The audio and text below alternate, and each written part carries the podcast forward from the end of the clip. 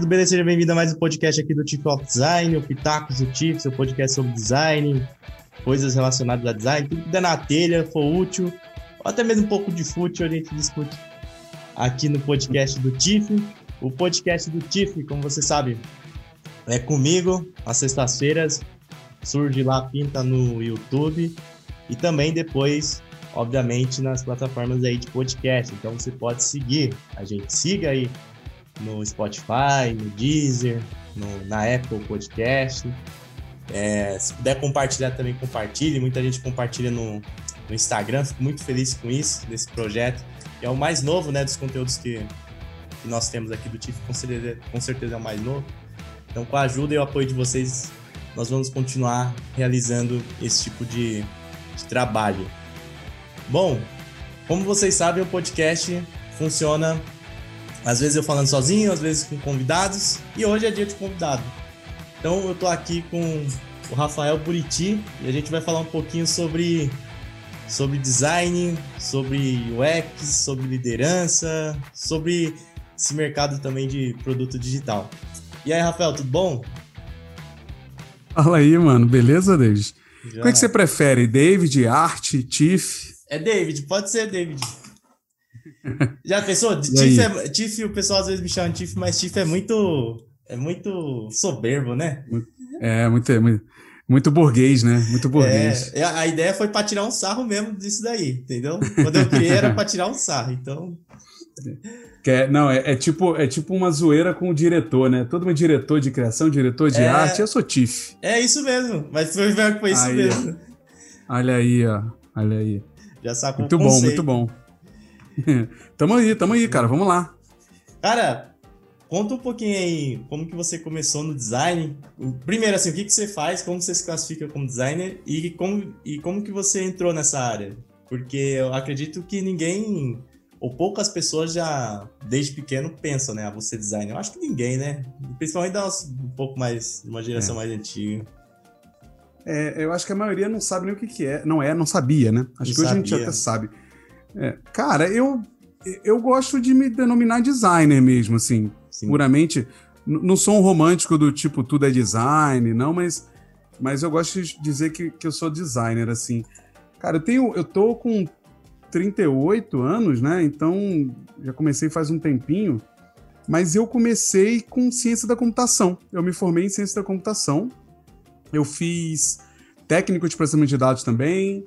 Eu tenho técnico de é, desenho artístico e história em quadrinhos. Eu fui arte finalista de história em quadrinhos ali na final da década de 90. Juntei com os amigos assim do curso, a gente montou uma editora online em 97. Caramba, online, não, né? editora online 97. É, não funcionou, né, cara? É. A gente queria distribuir gibi online, pô. Tinha nem, nem a gente tinha internet direito em casa.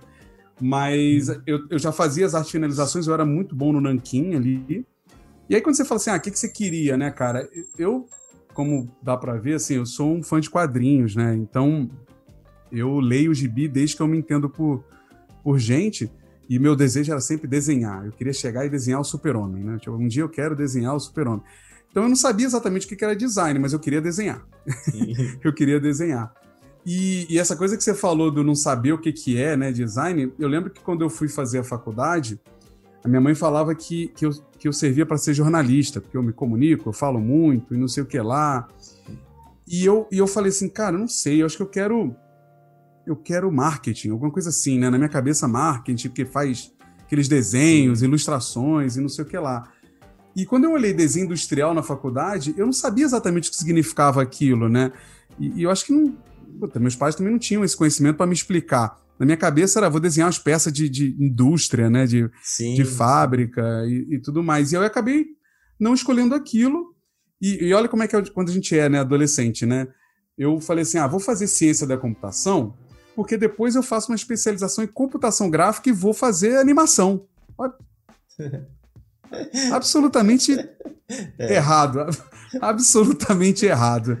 E no meio da faculdade, eu descobri que não gostava daquela parada né? É, mas assim, eu era, eu, eu, eu, era relativamente bom assim naquilo, mas eu não curtia muito desenvolver código e tal. Só que na faculdade tinha uma matéria que eu me identifiquei muito, que era a tal da IHC. Sim. É a interação humano-computador, né? E eu gostava muito daquela aula. Era a aula que eu mais me amarrava em ir, porque falava de coisas que eram muito interessantes para mim. Coisas que eram muito é, ligadas ao que eu já fazia no trabalho, porque eu era web designer já. Eu entrei na faculdade já trabalhando como, como web designer. E aí você via ali questões de cores, de imagem, de interação, da ergonomia. E aquilo foi me atraindo, assim. E aí eu resolvi terminar a faculdade, que eu pagava, né? Eu falei, não vou largar aqui, perder esse diploma. o diploma na metade. E em paralelo eu comecei a estudar. Então eu estudava muito por fora, curso, mentoria. É, eu adquiri essa paixão por livros ali, comprando muitos livros de design, lendo por fora. Né, muito com uma síndrome assim do impostor de tipo, ah, eu não sou um designer, eu não posso trabalhar com web designer, né? Mas que depois eu venci isso. Sim. Mas era meio, é meio meu histórico, assim. Eu fui. Eu comecei como web designer, no meio dessa coisa eu fiz a faculdade, descobri que não era, comecei a estudar muito por fora para suprir essa, esse gap que eu achava que eu tinha, né, comparado a quem se formou em design, né? Sim. É, que, que hoje em dia é uma ignorância, porque assim, UX, né, design digital tá totalmente entrelaçado com é, tecnologia. Eu, eu, também. Isso é um baita diferencial. Eu também fui fazer design gráfico porque eu também sentia um gap, assim, que nem você falou, sentia uma lacuna que falta. Eu queria ter mais contato com design. Eu só tinha amigo programador, assim, sabe? Apesar de eu ter tinha começado como, como web designer também, como front-end. Mas eu só tinha amigo programador, só tinha. Eu falei, não, eu quero pessoal de humanas aqui, eu quero estudar sobre design. Uhum. Eu fui fazer faculdade de design gráfico. Aí você foi pelo caminho dos livros, né? Sim, sim, é, eu preenchi muito mentoria, né? Conhecendo uhum. gente, assim. E, e, é legal, eu não sei quantos anos você tem, mas assim. Tô 33. É, o meu web design. É um pouquinho diferente, nada é. muito. Mas o, o, o, meu web design da época uhum. não era só front, né? Agora a galera chama de web design quem mexe só no front ali. É. Mas eu fazia basicamente tudo na real, né? Tipo assim, Flash, tela, HTML, CSS, que não tem nada a ver com CSS que é hoje em dia, né? Mas foi um baita aprendizado. O Érico estava falando outro dia numa live, né? A gente era webmaster, né? A gente fazia até botar no servidor, a gente botava é. o, o, negócio, né? Era o garoto da tecnologia ali no fundo, né? o garoto Sim. da informática ali no fundo o...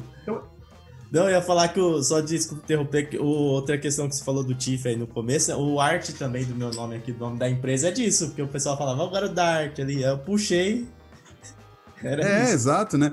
E era meio que o resumo, né? É, tipo, precisa. E, cara, e até hoje, né? Acontece isso. Entra numa é. empresa, chega o design, ah, é, é o logo, chama o cara ali. É, é. Um...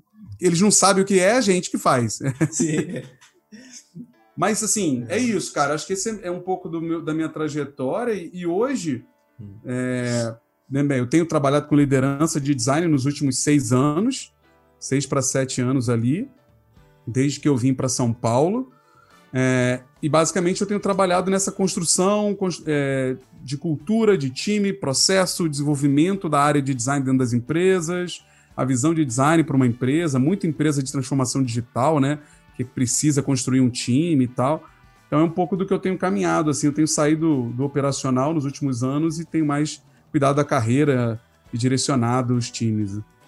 Entendi. Então, hoje, mas você atua em uma empresa assim, como só como consultor? Não, hoje eu sou gerente de design numa empresa, hum. né, do mercado financeiro. É a Boa Vista, é uma, uma empresa concorrente do Serasa, ali do mercado de crédito. É, a gente tem um time lá de 24 designers, mais ou menos, ou 22, agora não vou. É, divididos, tem, do, tem outro gerente, o, o Bayer, trabalha comigo também. E a gente constrói e estrutura o processo e tal nessa empresa que está nessa etapa de, de transformação digital. Entendi. E, com, e como que é esse, esse, esse, seu trabalho, assim? De, tipo, por exemplo, imaginemos que tem uma, uma empresa do zero, ela precisa ter uma equipe de design lá, uma fintech, uma startup. Aí ela contrata o seu serviço, assim, consultoria. Como que você realiza esse trabalho? Você identifica e, e coloca isso em prática? É, tu, tudo. Eu, eu nunca trabalhei com a consultoria em si, né? Sempre foi alguém me contratando e falando assim: olha, preciso de uma liderança. Já tive no estágio onde não tinha ninguém, eu construí do zero, e já tive no estágio onde, olha, tinha um time aqui já, não funcionava como a gente acreditava, e agora precisa de um gerente, um gestor aqui para cuidar disso. Sim. Cara, então assim, um exercício que tem muito grande, né, da, do líder de design, é primeiro entender o cenário, né? Entender como é que a empresa funciona, o que, que ela precisa de fato. Hum. É, é, a galera gosta de, de criar um padrão, né? Dizer que não, não, faz assim, ó. Bota um time assim, assado, com esses perfis, Pega e aí vai funcionar. e pronto. É, bota, bota aqui, ó, você precisa de um research, de um writer, bota uma squad aqui, outra ali. Uhum. Só que cada empresa tem o seu cenário, né? Então, Sim. meu trabalho inicial é muito entender o cenário da empresa, entender o que ela precisa, entender como ela trabalha, porque eh, eu trabalhei em empresa que era projeto, trabalhei em empresa que era misto de projeto e produto, agora a gente está numa empresa que está em produto.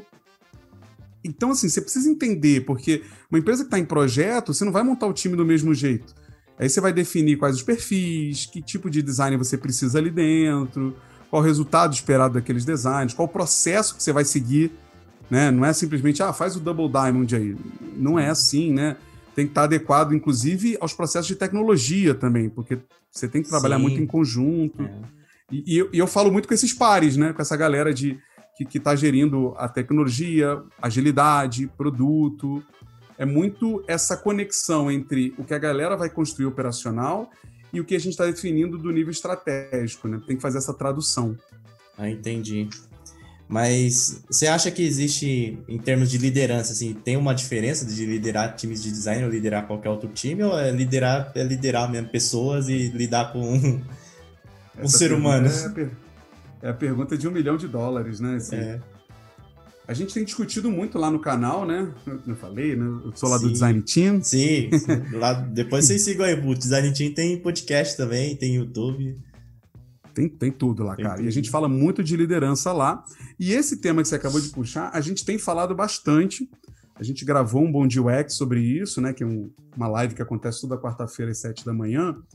E também podcast. E, e o nossa, a nossa discussão sobre isso é: tem muito designer que defende que a liderança de design é diferenciada porque é mais empática, é mais humanizada. Cara, eu, eu sou meio polêmico com relação a isso porque eu acho isso um pouco arrogante, assim, né? Essa coisa de que a gente é mais humano que o outro, né? Vocês então que um líder de tecnologia é uma pessoa fria, calculista, é, cruel, né? O melhor líder que eu tive foi de tecnologia. Era então, um, né? Gerente de projeto lá. Porque ele era humano, provavelmente, contigo, Sim. né? Tipo, te tratava de um jeito é, compreensivo, particular, né? Entendia é, suas necessidades. Até fazer o, o, Lembrar o nome dele, o Elmir. Se um dia ele ouvia aí o Elmir trabalhando na Invisio lá, um abraço.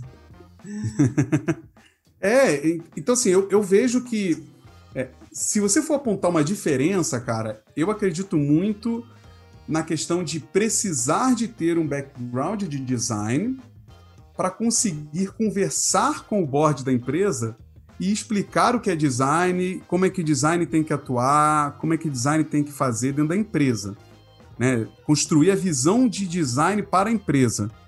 Mas quando a gente fala de time, é, fazer a galera trabalhar, funcionar bem, performar, isso é uma característica que qualquer líder vai conseguir fazer.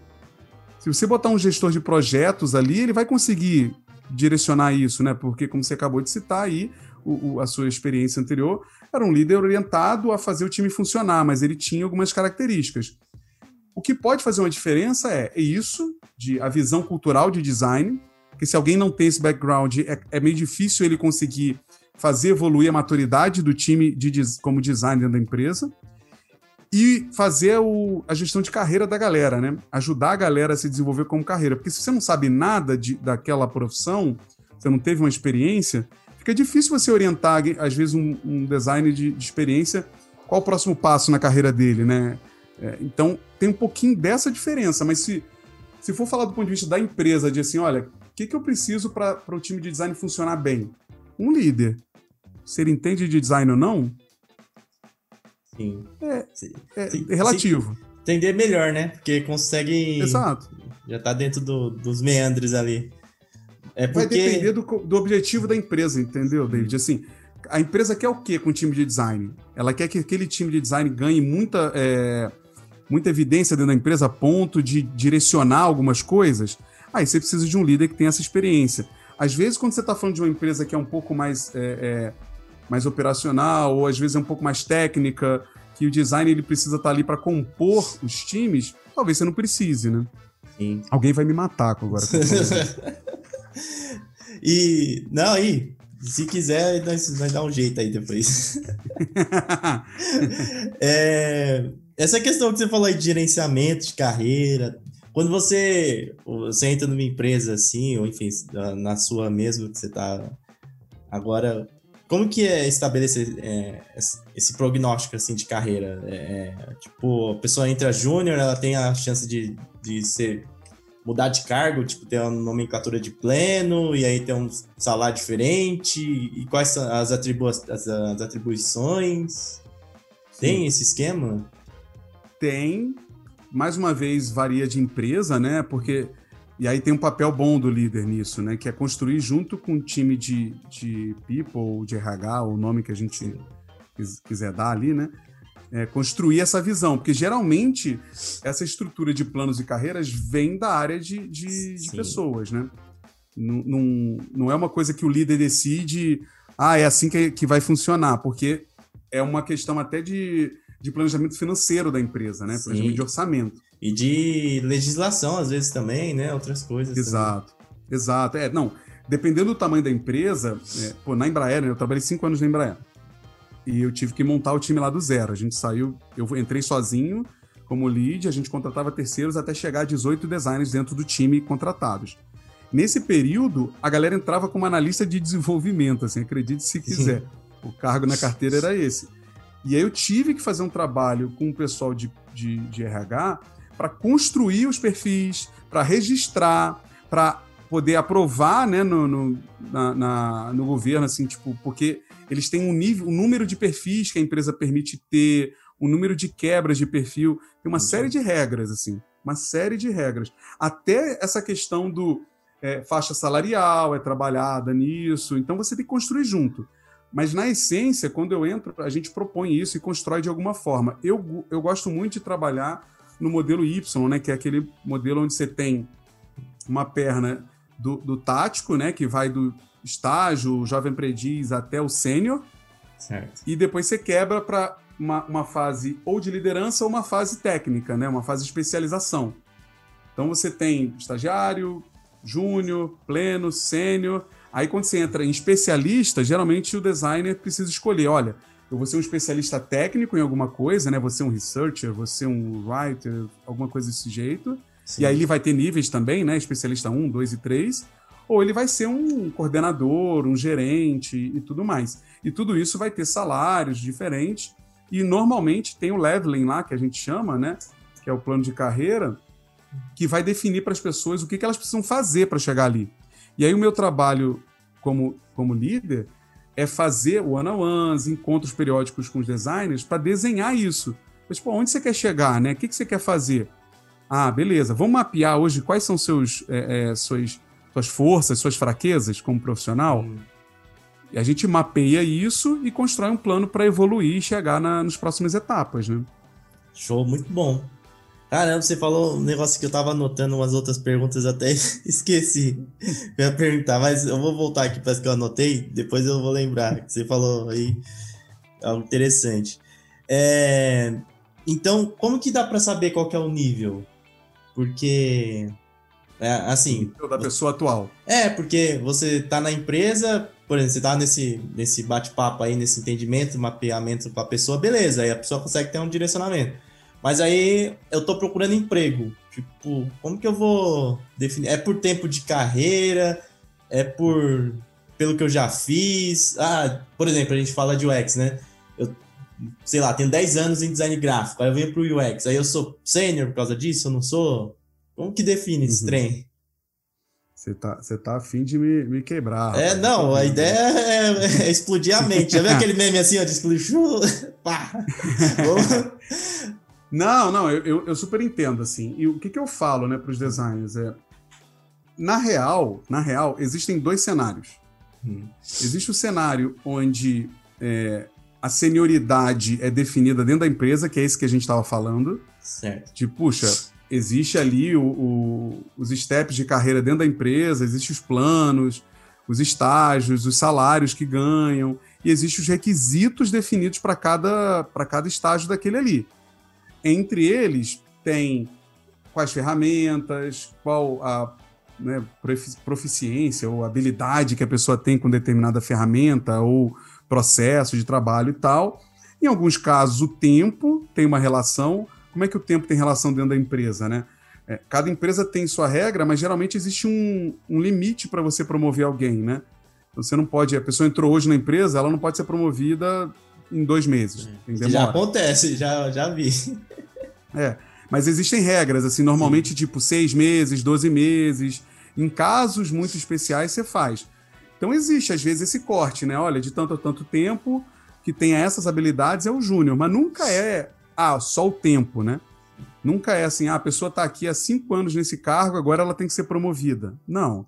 Tem que ver ali é, soft skill, né? Comportamental, comunicação dela, negociação, tem que ver quanto é que ela tem uma visão de negócio mais apurada para poder crescer um pouco mais, quanto ela tem as visões técnicas. Isso é dentro da empresa. O que, que acontece? Cada empresa tem o seu. Isso é um problemão. Isso é o que causa o, o, revertério na cabeça da maioria das pessoas que está no mercado, né? Porque cada empresa fala que é, que é sênior e júnior uma coisa. Sim. E aqui eu tô falando do ideal, tá? Não tô falando das empresas escrotas que bota sênior, mas é um júnior que faz o trabalho do sênior, que faz o trabalho do dev também. Aí, aí é outra. É, é, outra, é outra conversa. Agora, como é que você sabe qual o seu? Né? O, o grande problema é que algumas empresas que são imaturas elas definem muito no salário que você está pedindo, na real, né?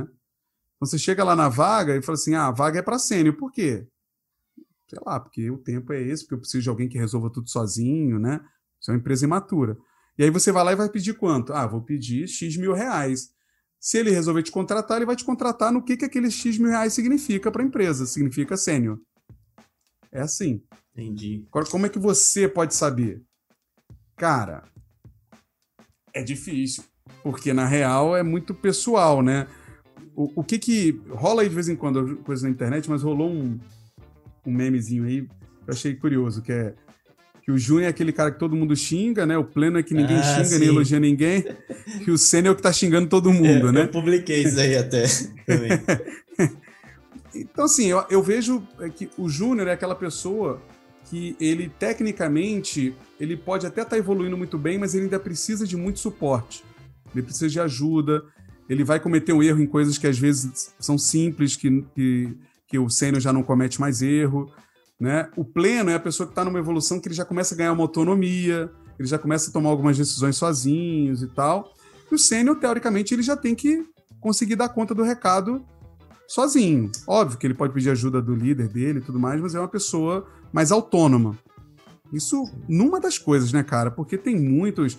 E esse caso que você citou do, do design gráfico, ah, eu sou designer gráfico, eu sou web designer, eu sou ilustrador, eu tô, né, eu sou redator há 15 anos, 20 anos.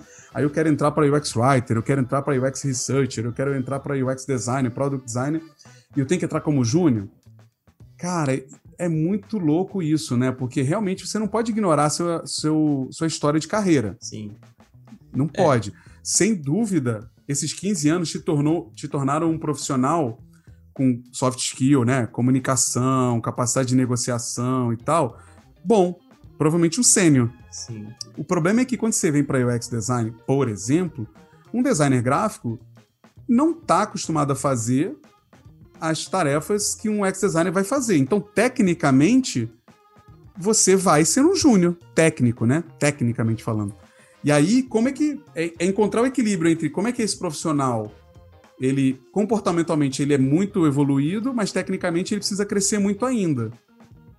Então, às vezes você vai ser um júnior para pleno, talvez um pleno, mas é muito difícil. Só porque você estava 20 anos como designer gráfico, ah, não, eu tenho que ir para eu até entendo, né? Poxa, você ganhava um salário, você não quer é, ganhar menos, essa né? questão, né? né?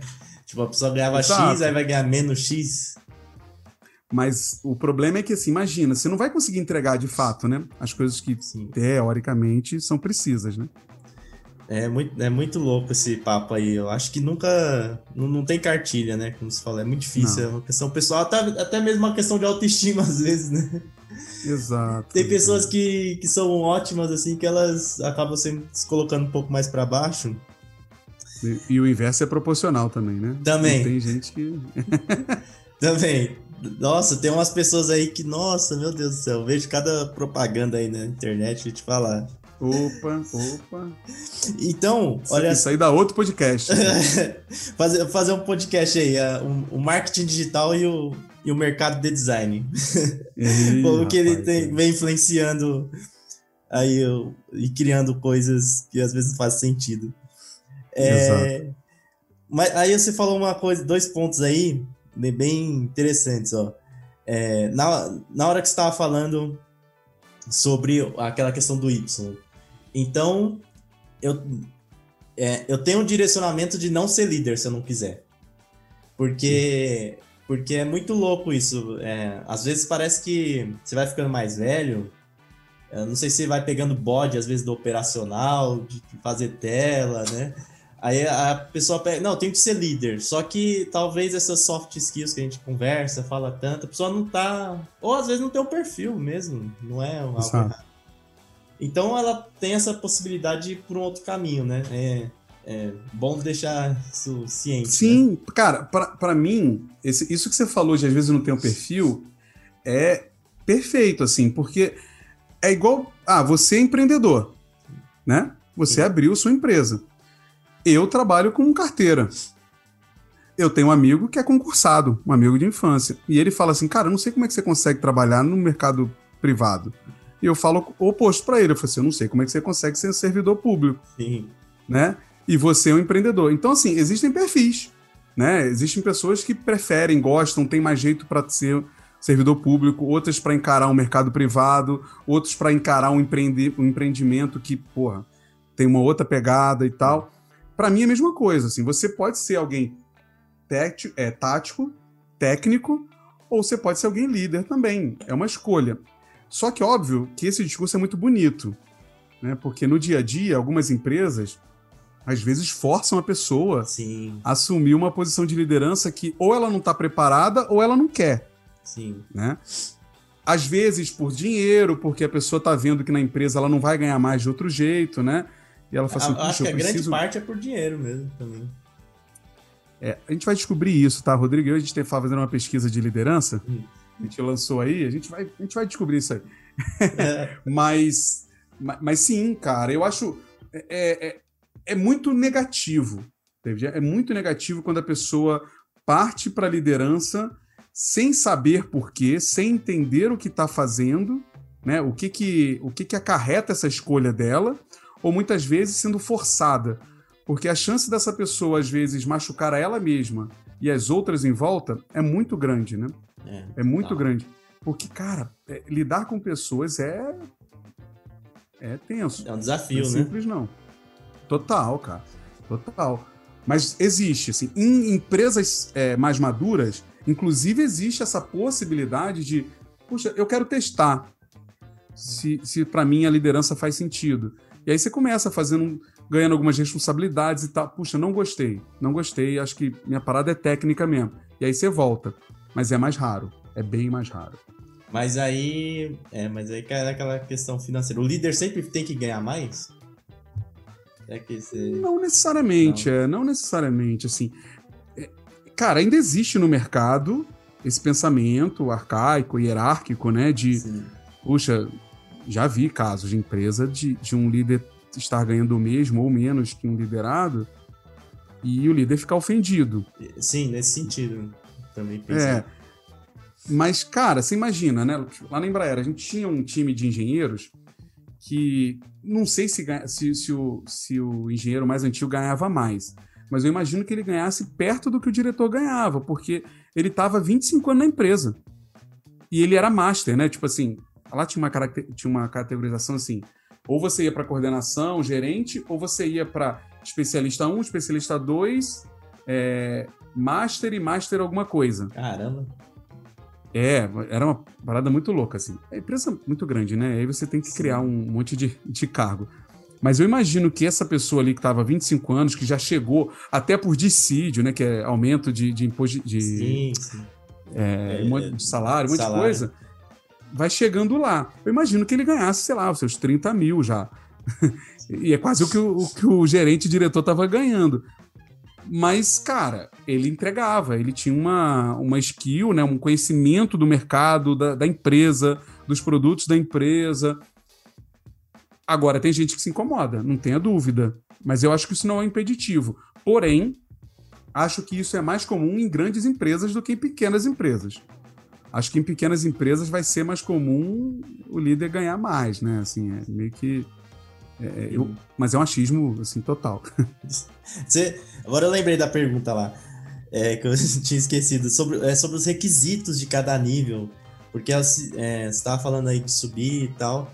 Aí, pensando nesse cenário, assim, tipo, eu tenho um cara trabalhando na equipe de design, e aí ele tá, sei lá, cinco anos na empresa. Poxa, aí ele fica naquela expectativa, vou subir, vou ser, sei lá, vou mudar para sênior. Só que o que, que ele tem que cumprir ali? Tipo, como que avalia, como que avalia esse, isso daí? Porque às vezes a pessoa chega num, num determinado tempo, mas ela não tá num determinado, no, no mesmo nível, né? É, ou não, não evoluiu, né? Ah, sim. Não, evoluiu em vários aspectos, né? Não, aí, pode... aí, É, então, em vários aspectos. Aí cai naquela questão, o cara não. Às vezes fica incomodado porque ele não evoluiu, aí acaba atrapalhando a equipe, sabe? É. É, eu, eu vejo, eu vejo assim, mano, que a não evolução do, do, do, do profissional, muito tem culpa do líder, né? Tem responsabilidade do líder.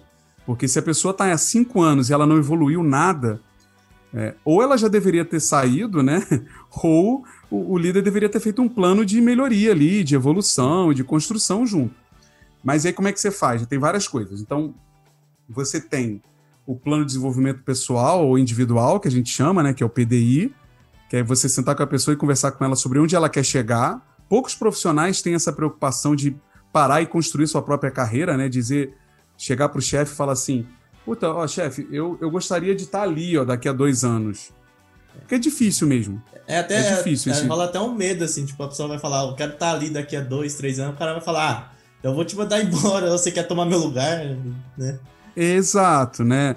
Que, que, é um, que aí é um chefe ruim, né? É. Eu, eu, lembro, na Embraer, o meu, meu diretor, quando ele, é, ele me contratou, aí uns seis meses depois de eu, eu lá, ele me chamou, a gente foi conversar sobre plano de desenvolvimento, e ele falou assim: ah, Buriti, onde é que você quer estar daqui a 25 anos, né? É um pouco exagerado. 25 Sim, anos eu, é. eu admito. Né? Eu, eu respondi para ele assim: eu espero que aqui não, né? Porque 25 anos é muito tempo. Né? Mas, mas depois que ele me fez essa pergunta, eu passei a avaliar um pouco mais assim, puta, mas por que que cinco anos é longe? Não, acho que cinco anos. E eu comecei a fazer planos assim de cinco anos. Isso me ajudou muito, assim. Me ajudou muito, sabe? Tipo, ano passado acabou um dos planos e eu fui avaliar e falei assim, cara, 80 e poucos por cento do que eu tinha planejado eu consegui, assim. Então, isso é muito legal, de você ver o que você está evoluindo. E é mais fácil até, e eu não estou dizendo que é, que é fácil você fazer o plano, é difícil. Mas depois que você faz, é muito mais fácil ver o que, que você tem que fazer para crescer. Chegar lá. Qual curso eu vou pagar, né? Porque às vezes a pessoa começa na carreira e ela começa a fazer um monte de curso, e daqui a pouco ela está repetindo os cursos todos, né? Tudo igual os cursos. É. Porque aí o marketing digital que a gente está falando, né? Tá vendendo os cursos tudo igual. E a pessoa faz um monte, fala assim: não, onde você quer chegar? Pensa, porque aí fica mais fácil escolher se eu vou comprar um livro, se eu vou fazer um curso, se eu vou. Você começa para qual empresa eu vou, se essa empresa vai me dar essa oportunidade de estar tá lá daqui a algum tempo. Mas beleza, isso é, isso é muito difícil, mas é importante. É, então tem isso, tem o PDI que você faz, tem a avaliação de desempenho por si só, né? Que a empresa faz, assim, que está muito atrelado à meta, meta mesmo, meta de entrega, meta financeira. Então, todo ano, geralmente, empresas mais tradicionais, empresas mais novas fazem isso trimestralmente. Mas todo ano você faz essa avaliação e vê, cara, o profissional tinha essas metas, concluiu elas bem, concluiu elas ok e não concluiu tão bem, por exemplo. E aí você vai decidir, puxa, concluiu muito bem, cara, acho que ele precisa de uma promoção, ou ele merece um aumento. Então você consegue trabalhar desse jeito. Geralmente são ciclos de um ano mesmo, para aumentar, nessas empresas mais tradicionais, assim. É, e às vezes você vai aumentando o salário, você vai fazendo um plano com a pessoa do tipo, olha, ó, hoje eu sou pleno, quer chegar a sênior. Tá, legal. Hoje você ganha X. Na, na régua da empresa, o X está longe do sênior em tanto X. Né? Vamos dizer, você ganha hoje 4 mil reais, o sênior ganha 8, né? Sim. Assim, então, Você quer ganhar 8, né? Beleza. Então vamos fazer um plano seguinte? A cada ano a gente aumenta o seu salário em tantos por cento se você cobrir isso aqui. A gente bota umas metas, né? Sim. Ó, entregar com excelência, melhorar o trabalho, entregar um pouco mais do que a gente pediu nisso, melhorar um processo tal, melhorar. E aí você bota também o PDI junto. Ó, além das entregas, porque quando a gente fala de resultado, está muito relacionado a técnico, né? Sim. A entrega técnica. Mas além disso, a gente atrela. Pô, aqui, cara, você tem um gap, você tem uma fraqueza na comunicação. Já veio gente falar comigo que às vezes você é um pouco mais grosso, ou você não fala, você não se comunica. Vamos trabalhar isso, cara? Vamos, vamos fazer isso, isso e isso? Então você começa a criar planos para a pessoa se desenvolver no comportamental dela, para acompanhar e ela poder evoluir e chegar a um sênior, ou chegar a um especialista, ou chegar a uma coordenação. A boa liderança deveria fazer isso. é, mas é, também tem, às vezes tem, tem até alguns bons líderes que eles nem é, talvez eles tenham vontade, mas não conseguem fazer, porque é muito sim. correria, né? Muita. É, essa questão de tem entrega. empresa que não é bem preparada, né? Isso. Não, a, a, própria empresa não tem uma estrutura que fornece suporte pro cara fazer isso. Então o cara só fica naquela coisa de entregar e alteração e gerenciar o incêndio. Então às vezes é, não consegue exato. mesmo. E, e, aí que eu falo, né? O papel dele é muito ficar lutando com isso na empresa para melhorar, porque é, é, tem um livro, né, que é o livro Não Tenha Medo de Ser Chefe, do Bruce Tugan, hum. que ele fala disso. Que muita gente tem medo de ser chefe porque acha que não vai ter tempo e aí não quer poder fazer porque quer se dedicar melhor, não vai ter condições, não vai ter capacidade, ah, que tinha que nascer como, como líder, né? Cara, não é, não é assim que funciona, você aprende, né? Na vida tudo se aprende, assim. Por mais que você tenha algumas é, alguns skills, né, algumas habilidades que façam muito sentido, tipo, geralmente as pessoas acham, ah, aquela pessoa muito comunicativa, ela vai ser uma boa líder. Não, não necessariamente, não. né? Ela tem uma boa capacidade de comunicação, mas não significa que isso torne ela uma boa líder. Ela vai ter que trabalhar outras coisas também para ser um bom líder, né? Mas aí não cai naquela questão que a gente falou do perfil. Qual que é a diferença da pessoa ter o perfil, assim, que ela quer mais liderar e, e dela e da onde que ela pode aprender? O que, que ela pode aprender? Sim. É, existem alguns estudos que falam de características, né? Hum. De, de um líder, Comportamentais assim. mesmo que vem da pessoa, é, experiências é. desde infância. Exato, é isso que eu ia te falar. Eu tenho, eu, eu tenho muita dificuldade com esse negócio de talento, tá? Sim. Eu tenho muita. Tipo, a pessoa nasce, né? Tipo assim. O Gabigol tem oh, talento ou não? É. Pois é. talento. É uma, eu acho que a pessoa. Eu acho que a pessoa tem uma predisposição, né? A pessoa tem uma predisposição por vários motivos, assim, porque ela foi, é, é, é, ela foi muito exposta àquilo, né? Os pais deram muita, muita influência e tudo mais. E aí, quando você cresce, você pode trabalhar aquilo mais. Como é que você faz isso? Soft skill, né? Essas coisas comportamentais são complexas porque você na faculdade você não vê isso, né? Nem, nem, nem A, passa perto. Apesar, é, apesar de que você é obrigado a desenvolver elas, porque você tem que fazer trabalho em grupo, né? Apresentar. né? Representar. Só que não é uma coisa do tipo, ah, tem, um, tem uma disciplina para isso. Mas efetivamente você não é orientado a entender que aquilo é importante para você.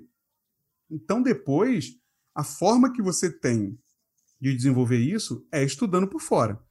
Tem, hoje em dia tem muitos cursos né, focados em, em, soft skill, em comunicação, apresentação, inteligência emocional. Tem muito livro Pra, eu, eu gosto muito de ler, tem alguns cursos online. Então, são formas de você procurar. Eu sempre vou defender que a mentoria também é, um, é muito poderosa, né? Se você Sim. conhece um líder que você admira e você quer é, alcançar, né, ser uma, um líder também, ser um gestor, chama essa pessoa e fala assim, cara, você consegue me mentorar? A gente conversar uma vez por semana, uma horinha, meia horinha.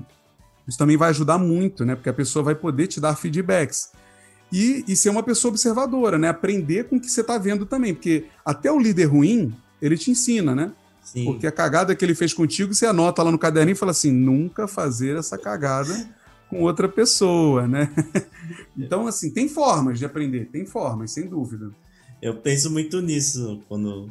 É, eu não sou líder, assim, né? Mas eu tô à, à frente de algum, algumas pessoas, assim, tô gerenciando, né? Seja aqui no TIFF ou num projeto de uma empresa aí que eles estão montando uma equipe de design e tal, e aí o cara confia muito em mim e queria me deixar mais, é, mais à frente. E aí sempre me vem muito na cabeça isso, tipo, cara, eu não quero ser igual o fulano que falou tal coisa naquele dia naquela reunião, sabe? Exato. É, a gente aprende com os exemplos maus também, né? Os maus exemplos. É, deveria, deveríamos. Deveria. deveríamos. E ó, eu brinquei aí do Gabigol com o Buriti, é porque tem um negócio do Flamengo aí. Quem tiver no vídeo vai ver ali um, o escudo do Flamengo lá atrás. Cara, é. Bom, sobre liderança, eu acho que tinha muita coisa para falar, mas deixa eu mudar um pouquinho e fazer uma pergunta simples, tranquila. O Product Designer é o novo Webmaster? oh, mano, isso aí é para ofender metade do mercado, né? Por isso que eu gosto de dizer que eu sou um designer, cara. É muito mais simples é, ali. Mas está me ofendendo. Eu vou dizer para você que está me ofendendo. Quando eu fico lendo ou vendo uma galera na internet dizendo que o UX designer só cuida da experiência, o product designer cuida do negócio, da experiência e da interface. Sim. Aí eu falo assim, cara, o, o que, que é cuidar só da experiência? Eu não sei o que, que é cuidar só da experiência. O que, que, que você faz para cuidar só da experiência, Sim. né? Porque a interface é a experiência, o negócio é a experiência, tudo é experiência. Então, então eu fico incomodado. Assim, para mim, o product designer, cara. Caramba, eu, é, é, o, é o tal do UX UI, tá ligado? É o Sim. UX UI que tinha aí um monte de vaga. É a pessoa que ele contrata para fazer de cabo a rabo. Cabo a rabo. E é interessante. Apesar da galera achar que é uma evolução, né? É, isso que eu ia falar. Porque, tipo, no começo todo mundo queria ser UX, aí era UX, UX, UX. Aí agora o pessoal muda para Product. Eu tava vendo uns perfis assim, tipo de conhecidos mesmo. Ano passado a pessoa era. Acho que ela tava assim, UI Junior, alguma coisa assim. É, aí, tipo, agora a gente nem tá no meio. Chegou no meio do ano agora, ela já tá assim, é, Product Designer, sei lá, pleno, eu, caramba, tipo, como que ela mudou assim? Que, que, que é, qual que foi a. Quais foram os requisitos? Ela mudou. E tem muito disso, cara. Eu, eu, eu, eu, também não sei definir o que, que é um, um, designer de produto. Eu sei talvez o designer de produto o físico. É, talvez seja mais fácil. sim. Exato. Aliás, a galera ficou ofendidaça, né? A galera de design de produto tradicional é ofendidaça. Mas isso é muito curioso, né? Quando eu comecei a lidar com arquitetura de informação, hum. tem uma amiga minha, a Ingrid, tá morando na Europa, ela, ela falou assim: não, mas você não é arquiteto, você não pode se chamar de arquiteto. então é, é, um pouco a mesma coisa, assim, a galera fica brigando com os termos e tal. Mas é, o, o, que eu acho, o Daniel brinca, né? Que ele fala que o LinkedIn devia proibir a pessoa mudar de, de, de cargo a cada, a, a, cada seis meses, assim, devia ter uma regra. Né? Porque a galera vai mudando o nome e botando o que interessa, né, para aquele momento. Dias. É, é que na real, cara, eu acho que o mercado ele tá assim. E o curioso, David, é que não é uma coisa do Brasil. Não é uma coisa do Brasil. O mundo todo está discutindo isso. Você entra lá em, em, canais de YouTube na Europa, tem lá um vídeo. Product Designer é o mesmo que o UX? Tem lá. Você vai nos Estados Unidos, tem um vídeo falando disso. Tá todo mundo discutindo isso. Mas sabe o que ninguém está discutindo? O que, que eu entrego nessa merda? Ninguém está discutindo isso. Está discutindo o termo mas ninguém discute o valor que eu entrego na real, sabe? Caramba. E... Mas essa discussão do termo também cai um pouco na questão que a gente falou, né, mais voltado para liderança salarial. Porque, que nem você falou, o pessoal fala, ou tem, tem um entendimento assim, parece que comum que o product design é a evolução do UX. E aí o cara vai cobrar mais caro, vai ganhar mais por ser product designer é, isso eu acho que surge porque as empresas estão inventando isso, né? No final, né? E, e eu, não culpando só as pessoas, porque eu acho que as pessoas acabam botando porque veem que o, o RH procura por Sim, isso, né? Aí você, é, é escreve... meio que sobrevivência ali, ela quer. Tá, tá na dela, né? Exato. É igual você vê, eu já vi cargo design thinker. O que, que é um design thinker, né? Tipo, você só faz o design thinking, é isso? O que, que é o design thinker, né? Mas a pessoa bota lá porque provavelmente é um termo que está sendo muito buscado e, e, que faz sentido. É a tal da transformação digital, todo mundo fala. Se você escrever isso no seu LinkedIn, vai bombar a gente lá. Agora é design lead, design Sim. manager, isso aí tá, botou lá a bomba. Head de design. O head, né, mano? O head também é o termo que não quer dizer nada, né? Assim, é. não, não significa. Então, assim, essa questão toda de nomenclatura, ela tá muito relacionada a salário, tá muito relacionada a ego, né? Sim. Tem, tem gente, tipo assim, ah, você não, não lidera ninguém, mas você bota lá, sou head. É head de você e mais uma pessoa, mas você é head puxa, o que, que isso está significando, né? E aí não fazendo, é, fazendo, né? Mas não fazendo juízo de valor, cara, você põe o que você quiser aí, mas que diferença isso vai fazer real, né? O que, que você está né? Vai manter seu emprego? Você está entregando coisa legal mesmo? Está fazendo diferença? Tem, é, é, puta, você, você tem um, uma consultoria, você tem uma empresa. Se você só se chamar de uma empresa de product design ou de UX design, vai fazer diferença? Faz diferença para você é o quê? é a sustentabilidade da empresa que é entregar coisas boas e que gere mais negócio, né? Sim, total. Então, será que a gente está fazendo isso? Não sei. Eu acho que a gente fica. A pessoa que era UI e de repente vira PD em menos de seis meses, aí a minha pergunta: porra, será que ela realmente sabe fazer todo o resto? Porque se ela só fazia tela, ela só fazia interface até seis meses atrás, como assim, né? Tá fazendo todo. Será mesmo? É, então, assim, é uma discussão longa, né? É uma discussão longa. Então, e o X fica nesse cenário aí, então, então. Porque eu sempre tive a visão assim que o X fazia meio que cuidava de todo o projeto. Ali eu vou fazer a parte toda. Porque a experiência, né? Vai do começo ao, ao fim ali, né? É. São então, Norma já diz. É, então, é. Então, o, o UX vai se resumir ao UX Research, então o cara que vai, ser, vai se classificar UX, vai ser isso? Exato. É, pois é, pelo, pelo que o pessoal fala, parece que é isso, né? Que, que é quem faz a pesquisa. Não, eu, eu já vi gente dizer que o UX é quem faz a pesquisa e prototipa em média fidelidade. Ah, entendi. Só até média. Só até média. Eu falei assim, porra, mas. Então você pega essa média, bota na mão de alguém, a pessoa vai lá e pinta o, o, o wireframe, é isso, né? Tipo, é, mas eu acho que a gente está muito numa discussão operacional, né, cara? Tática, do tipo, ah, não, eu só faço essa ferramenta, eu uso aquela ferramenta. Hum. A questão é, né, o que, que você entrega? Tipo, eu entrego a experiência. Então, como é que você faz para entregar a experiência? Puta, eu vou ter que fazer a pesquisa, eu vou ter que prototipar, eu vou ter que. Ah, se tiver um design system, precisa de, de UI ali? Não sei. Aí são outras discussões. Mas, para mim, é, eu acho que o nome UX com o tempo vai, vai sumir, né? Vai, como o web designer está sumindo aos poucos, apesar de que ainda tem gente tem, se dizendo tem. web designer. Eu tal. até vejo na gringa, o pessoal utiliza na gringa alguns canais que eu sei que eles utilizam mais web designer que aqui no Brasil, vejo mais. Tem, tem algumas pessoas ainda usando. Principalmente na Europa, o UX ainda é uma coisa muito, é, muito inicial ainda, né? Então tem, tem bastante. Mas eu acho que é um termo que vai cair bastante no, no, no de, em desuso, assim. Talvez product design comece a crescer mais. Mas ao mesmo tempo você vê outros nomes, né? Como business design, UX strategy. Você vê um monte de outro nomezinho que são pessoas tentando construir uma, uma nova visão, né? Então eu acho que ele vai reduzir. Mas no final, no final, eu acho muito negativo a partir do momento que a gente para de discutir é, o valor daquilo e mais o nome, a gente corre o risco de voltar a ser só entregador de tela, porque é isso que eu vejo, assim. É um monte de gente cuspindo que é product designer, mas quando você vai ver o trabalho real, a pessoa só desenha a tela no, na empresa. Sim. E ela é só uma ferramentinha na engrenagem geral do negócio, sabe? Não sabe nem o que está fazendo, assim. Isso é muito negativo, eu acho. Pra e aí, né? aí, vamos, aí eu vou, polemizar mais aí. a, questão da tela, então. O, o, é... Como que eu vou dizer? Ninguém mais quer fazer tela? Então, fazer tela é ruim? Cara, eu acho que a gente.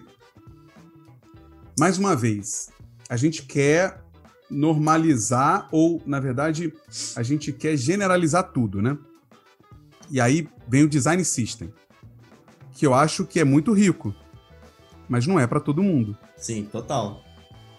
Então, sim, vamos lá. Eu já vi agência de, de publicidade querendo fazer design system. Eu assim, cara, mas todo projeto teu é um projeto. É, por que, que você vai ter um design system, né? Se você vai fazer um site de campanha que é específico, que vai ter uma pegada tal. Cara, ele tem que ser muito específico, ele tem que ser personalizado, ele tem que. Você não vai replicar coisa, né? No então... máximo, ele vai ter um style guide, um manual de marca da empresa ali para a comunicação deles, né? É. É. Talvez você use um guideline para uma página para uma página administrativa interna Sim. ali e tal. Mas a coisa da campanha é muito mais forte do que um guideline, né? Sim. Então, a tela ainda é muito necessária, vai ser muito necessária durante muitos anos, né? Ah, o design gráfico morreu. Tipo, cara, é imbecilidade falar um troço desse, né? Porque a gente sempre vai precisar. Eu, uma vez um ilustrador bom, cara, perguntou para mim: Pô, Bonitinho, eu quero migrar. Você me... falei, cara, mas por que você quer migrar, mano? Você é muito bom aí, cara. Continua, eu preciso de gente que desenhe meus quadrinhos, porra. É, todo, né? Não para, assim. Então, é... ah, não quero fazer tela. Cara, ainda precisa. Até porque, em muitos casos, o design system não faz sentido, assim. Para algumas empresas, isso não se encaixa para mim, design system ele se encaixa muito numa empresa onde o produto ele é uniforme, né? Onde ele, ele na Embraer, a gente basicamente fazia formulários e, e dashboards, então você não tem muito que ficar inventando, Sim. sendo criativo, né, entre aspas ali. Mas, cara, se você vai trabalhar com produtos um pouco mais é, é, exclusivos e tudo mais, você precisa de pessoas muito boas. Então, tem muita gente não querendo ser o UI designer, né? mas precisamos muito de UI designers fodas, né? Bons. E é difícil encontrar, cara. A gente tentou fazer é. entrevista para alguns e foi muito difícil, porque a pessoa só quer fazer a pesquisa. Agora o barato é esse, eu sou estratégico, eu faço pesquisa. Como se fazer pesquisa fosse ser estratégico. Sim. A gente precisa conversar muito sobre o que é ser estratégico, porque fazer pesquisa, preencher mapa de empatia, isso não é ser estratégico, isso é o trabalho de um ex-designer. Mas se você faz isso tudo e não sabe como é que materializa o produto, tem um problema também. Sim, total. Né? Uma então, boa assim, pesquisa ninguém... não vai criar um bom, necessariamente um bom produto, né? Exato, né? Você tem que, é, é, tem que saber como construir aquilo, né? E aí vai numa coisa de, puxa, ninguém quer desenhar uma tela. E aí você vai conversar também com quem desenha a tela e ele não quer entender de arquitetura de informação ele não quer entender de leis de UX, ele não quer entender de Gestalt, ele não quer entender de nada disso. Mas, mas você, puta, eu não vejo como uma pessoa, por exemplo, faz UI, e eu tava até fazendo aqui uma tela outro dia, Cara, tem que quebrar a cabeça, tem que pensar em várias coisas. É, é Gestalt, que nem você falou aí, psicologia das cores. Aí o cara não quer. Tem gente que é. Realmente. Tem. Tem gente que acha que é artista, né? Ah, aí, é, é aí é a falta de entendimento, né? Da... Tem gente que acha que, como eu dizia na agência, é o Picasso frustrado, né? O cara, é. o cara queria pintar quadros e tá fazendo o folder do supermercado Guanabara do Rio de Janeiro. E aí ele fica frustradão e quer aplicar a arte dele num, num folder de supermercado. É isso, assim, ah, eu tô trabalhando aqui no app do iFood, né? Cara, o app do iFood é um app padronizado, ele tem uma interface padronizada. Tem algumas ilustrações, algumas coisas que quebram aquele padrão, mas não é para você aplicar sua arte aqui. Não é. é.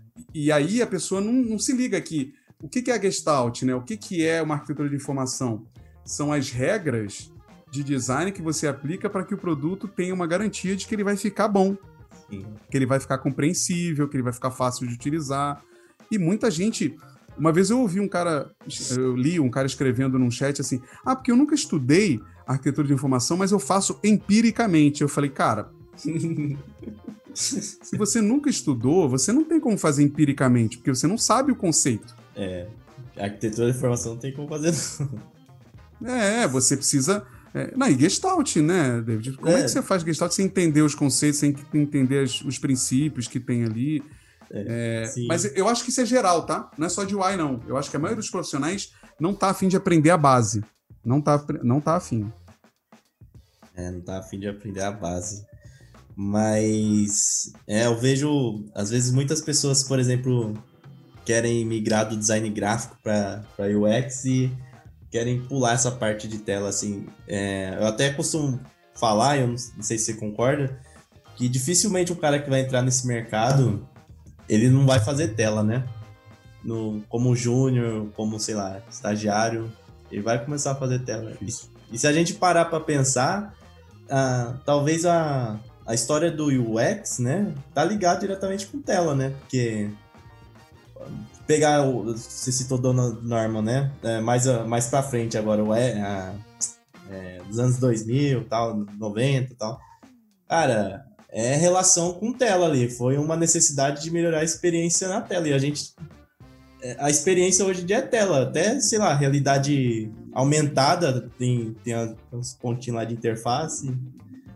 É, é tem, tem uma tendência de a interface de voz, né, que, que muda um pouco algumas coisas, mas ainda não é uma coisa popular, né, não é uma coisa para todo mundo ali. E, e, e, sim, cara, assim, porque historicamente, né, tudo começa na ergonomia, nos produtos físicos, no, no design de produto físico, né, da engenharia, etc., mas em determinado momento ali na década de 70, quando surgem os computadores, a IHC ganha uma força enorme. Sim. Por quê? Porque, cara, você pegou uma caixa branca com um monte de troço na tela que ninguém fazia ideia do que, que era aquela desgraça, né? Sim. Bota na mão de um senhor que nunca viu um computador na vida e fala assim, use isso aí, a galera começou a perceber, ué, a experiência de usar esse troço aí é meio zoada, hein? E aí começa essa preocupação com a tela. Ou seja, isso começou lá na tecnologia, não foi nem com o design. Sim. Total. Depois que o design se encontra com o design de interação, né? É, é, o design de interação vem se encontra com a IHC e monta toda essa história do UX que a gente conhece hoje. E, e sem dúvida, se você quer fazer uma. É, entra naquela, naquela polêmica também de design precisa codar, né? Precisa saber front, Sim. saber. Precisa. Aí é uma escolha sua. Mas se você é um design de cadeira, você tem que saber como uma madeira funciona, como um ferro funciona. Você não Sim. precisa saber, né, serrar, tal, você faz, mas você não precisa. Mas você precisa saber como é que funciona. Um arquiteto precisa saber como é que o cimento funciona, é... ele precisa. Ele precisa. Então você precisa entender como é que funciona esse cenário. Por isso que a minha faculdade de ciência e computação me ajudou muito, assim. Me ajudou muito. Eu nunca desenhei uma interface que eu caguei na cabeça do front-end, sabe? Sim. Porque eu sabia o que estava rolando ali. E, então a tela está sempre presente. Se você está construindo um produto X, óbvio que hoje tem um crescimento de serviço junto, né? Sim. Quando você fala do iFood, ele tem a tela, que tem uma grande parte da experiência ali, mas você tem o serviço da entrega também, né? Poxa, já comeram o meu lanche, já sumiram com o meu lanche. Não era a tela, né? O cara sumiu com o meu lanche. É cara sumiu, não me entregou. O cara não me entregou, sumiu. Ah, é, já teve isso mesmo aqui. É, então é serviço, é uma experiência. Mas a interface faz. To... Então, assim, isso aí que você falou, eu concordo total. Eu tava falando agora mesmo com uma pessoa que eu tô mentorando, que eu falei assim: olha, é muito importante, você precisa melhorar nisso, nisso, nisso, aqui em pesquisa e tal. Mas como júnior, o que eu posso te dizer é que a primeira coisa que qualquer empresa vai olhar são as suas interfaces. Sim. Não tem jeito. E como júnior, é muito difícil alguém te contratar e falar assim: faz a pesquisa aí. Você vai entrar para desenhar a tela. Você vai. Lá dentro você vai ganhar a oportunidade de fazer as outras coisas. Sim. Mas é muito difícil alguém largar na tua mão e falar assim: Júnior, faça essa pesquisa sozinho. Então você precisa ter uma skill de tela. Não tem jeito. Você precisa se desenvolver naquilo. E não é a tela pela tela, é saber o que está fazendo na tela, né? Sim. Isso é uma coisa. Não sei se você já viu isso, assim, mas a gente abriu umas vagas de especialista em UI e todo mundo que vinha, quando apresentava o case, eu fiz a pesquisa, entrevistei o usuário e eu. Eu trabalho com o Rodrigo. Aí eu falei pro Rodrigo, mandei assim, cara, é um UI, por que, que ele tá me contando que ele fez entrevista, não sei o que lá e tal, não sei o que, não sei o que. Beleza. Aí ele contando, contando, contando. Quando chegou na tela, ele não explicou nada. Por que, que ele escolheu essa cor, né? Por que que... Sim, por que esse grid? Por que... Mas aí não Sabe... cai na, naquela síndrome meio de vira-lata? Tipo, ah, eu vou explicar essa parte aqui, mesmo que talvez eu não tenha feito ela, para tentar trazer valor na, no, nesse trabalho que eu... Pode ser. É. Mas ele deveria saber explicar dele, né? Sim. O UI. Explicar os, no mínimo os dois, né? É, eu falo assim, cara, por que, que você escolheu essa cor? Por que, que você colocou essa ilustração aqui? Por que, que a ilustração ela é desenho e não se não botou uma foto? Por quê? Me explica, né? Qual foi o motivo? Beleza, você fez essa entrevista toda. Isso aqui te ajudou a definir se você ia usar esse elemento ou esse elemento? É... a gente sempre fala em qualquer aula, David, mas assim, eu acho que a galera tem essa dificuldade de entender que ele precisa explicar por que, que ele faz as coisas que ele faz. É, o, o, que a gente era lá uns 10 anos atrás, nosso portfólio. Pô, cara, eu, eu tenho vários meus portfólios assim antigos salvos aqui. É, cara, 10 anos atrás era uma, o meu portfólio era uma tela, o nome do projeto, o ano que eu fiz e o que eu fiz. Assim, é, sim. Eu, eu não explicava nada, era uma tela, cara. E eu deixava ela do jeito mais bonito que eu imaginava para impressionar. Sim. E, e, era isso. Mas hoje não cabe mais isso. Hoje você precisa dizer como é que você chegou naquilo ali, por que, que você fez aquilo ali, né? E a galera tem muita dificuldade. Muita dificuldade, assim. E eu até entendo quem vem de outras áreas. Agora, quem já era de design, eu, eu me incomodo, assim. É, Ainda mais design gráfico, nesse, nesse exemplo que você citou aí. Se o cara vem de design gráfico não sabe explicar UI ali, porque é uma transição, né? Do, Exato. Fundamentos do design visual é, vem do gráfico, basicamente. Tipografia é tipografia, né? É. De cor é cor, não tem muito. Muda só onde você vai aplicar. E. Exato. Aí você falou de portfólio. Aí eu fiquei na dúvida aqui, como que seria um portfólio de um sênior ou, ou até mesmo um portfólio de um líder? Porque se a gente fala de um, de um, ah, de um especialista, tipo, ah, UI, então o cara vai colocar as telas lá, beleza. Ah, mas, mas é, é suficiente? Como que e, e, ainda mais, né? Tirando, só fazendo uma ressalva, ainda mais o de, do líder. Do líder, que aí eu fico bem confuso mesmo. Como que seria um, um portfólio de um líder?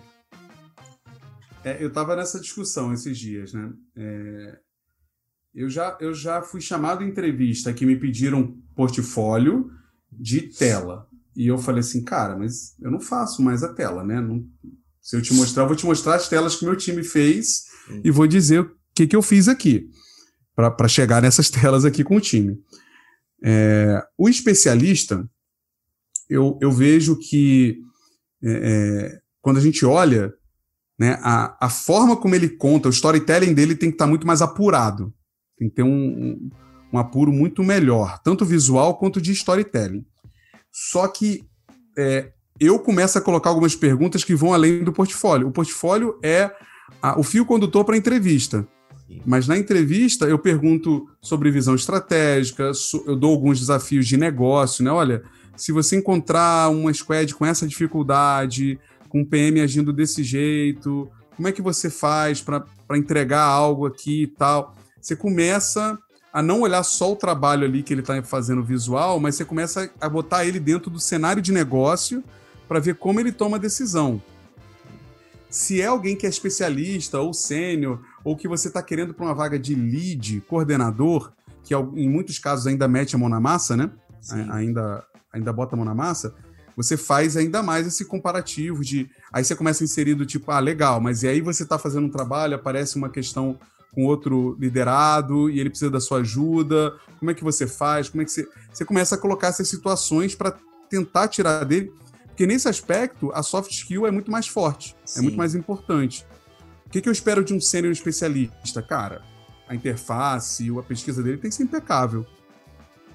O que ele vai me convencer no resto é a comunicação, a capacidade de negociação dele, de lidar com conflito, com estresse, etc.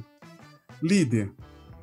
Eu nunca entrevistei ninguém para ser líder, né? É, não tive essa experiência ainda. Mas o que, que eu acredito quando eu vou para as entrevistas? O que, que eu acredito? O que, que eu tenho ouvido me pedirem? É, cases. E aí, cases no nível de liderança.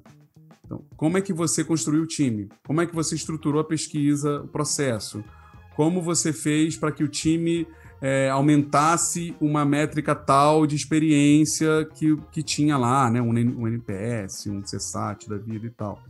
Então, o líder, em algum nível, até a gerência ali, talvez valha a pena você ter no seu portfólio é, cases relacionados a como você fez o time é, se desenvolver, crescer, estruturou o time, como é que ele alcançou os objetivos definidos da empresa e tal.